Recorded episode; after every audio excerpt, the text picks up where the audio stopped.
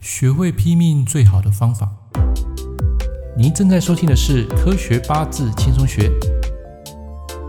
Hello，各位朋友、各位同学，大家早安。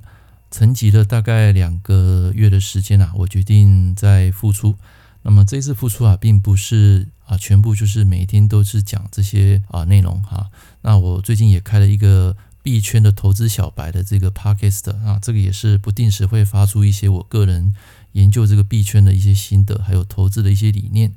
那么一样，我把这两个 podcast 啊做一点分开区隔。那么之前我有讲过，说我想休息一阵子啊。那么不是因为你们捐不捐款的问题，而是我个人觉得有点累了啊。当下我是每天去做这个 podcast 的，可是我觉得到头来把自己累得半死啊，因为每天。必须要强迫去做这些功课啊，感到会有点压力，所以我在这一集回来，最主要是跟大家讲一些命理，包括在你们在选择老师的一些经验。那么前阵子有一个朋友，应该算是网友了，他在这个我的粉丝页，他传了一个讯息给我，他说：“老师啊，我看了你的书啊，感觉非常有趣，有别于传统八字命理学，然后他希望说他的批命啊，能够让我来检视。”看了一下，那时候我想，我说像这样的一个拼命方式啊，你应该是找客户啊去帮你直接做印证嘛。那可能你批的东西对不对、准不准，客户第一时间一定会告诉你正确的答案，对不对？所以在这个过程中，你还知道说你哪里批错，哪里需要改进，而不是说你把这个命盘丢给我，然后让我帮你检视。其实我讲的也不是百分之百，因为第一个，这个八字的命主。他的性格，他的面相，我没有看过，我只能从这个八字去做一个推理，啊，就好比一个八字里面本命破财的人，你说他今年会破财吗？一定是损失金钱吗？不见得啊，他搞不好只是弄得他没有自己的时间啊。比如说，当一个烂好人，然后四处帮人家做一些没有一些奖赏的事情，然后导致他没有个人的一个时间，顶多是如此。那有些人呢，他会应验在老婆，可能老婆的这个身体不好。开刀啦，或是住院啊，这些也是破财啊。所以破财有很多种生活的类象，不能只局限在某一个特定的事物里面。所以拼命啊，不是那么样的简单。其实我们要解决的就是当下客人的这个痛点，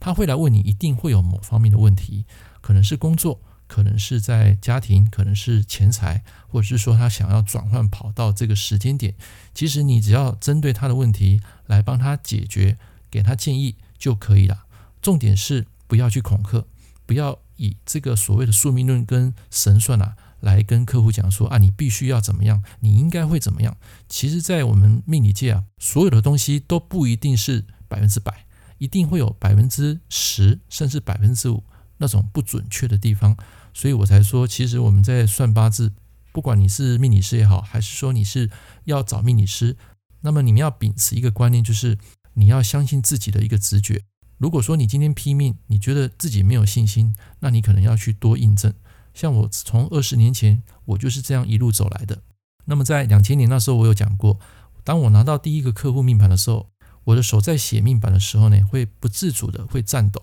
那这个颤抖过程中，其实客户都可以看到你是一个完完全全的菜鸟。但是随着这个时间不断的累积啊，从这个错误中，从这个经验里面，你得到自己的一些心得。那这些心得呢，是别人带不走的一些经验，所以我才说，这位朋友，如果你真的要找我帮你鉴定，第一个时间你要帮自己的客户先做过解说，然后客户会反映给你，这个到底是准还是不准，所以你从这个过程中你可以学到很多东西。所以如果说你是被动式的，请老师帮你做鉴定，那其实你的成长空间，我这样讲啦，其实并不会很大，因为你会害怕这个过程中你会犯错。你越害怕，你就越批不好，那就很难在这个八字里面啊得到一个成长啊。所以这是我要给这位网友一个建议啊。当然，我也希望说，你如果对这套五行八字有兴趣，也欢迎来上课。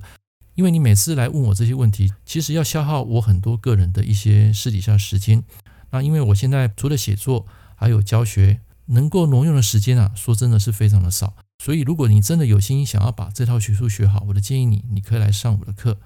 当然，这是缘分的问题。我也不是鼓励你一定要花钱，因为很多人对花钱这件事情他会不以为然。有些他就是要自学，然后弄个十年二十年，结果还是在原地踏步，我是觉得非常可惜。像我现在在学东西啊，我都会很舍得花这笔费用去跟自己能力更优秀的人去学习。我觉得这样是一个比较能够快速得到一个知识的一个最好的方式。其实我们有时候换回来讲，你会感觉这个时间啊会比金钱啊来得更宝贵。所以我在这边啊建议这位朋友，如果你真的有心要学好，第一个就是你自己为你的客户啊来做一点分析，然后对与错他们会告诉你正确的答案，然后你再从这个错误的过程中啊不断去累积这个经验去修正，这样你的八字啊有朝一日就能够更进步。好了，那么今天一个短短的几分钟啊，跟大家分享啊这几个月来的一点小小心得，那也希望你会喜欢这个节目，那也欢迎你订阅我的科学八字轻松学，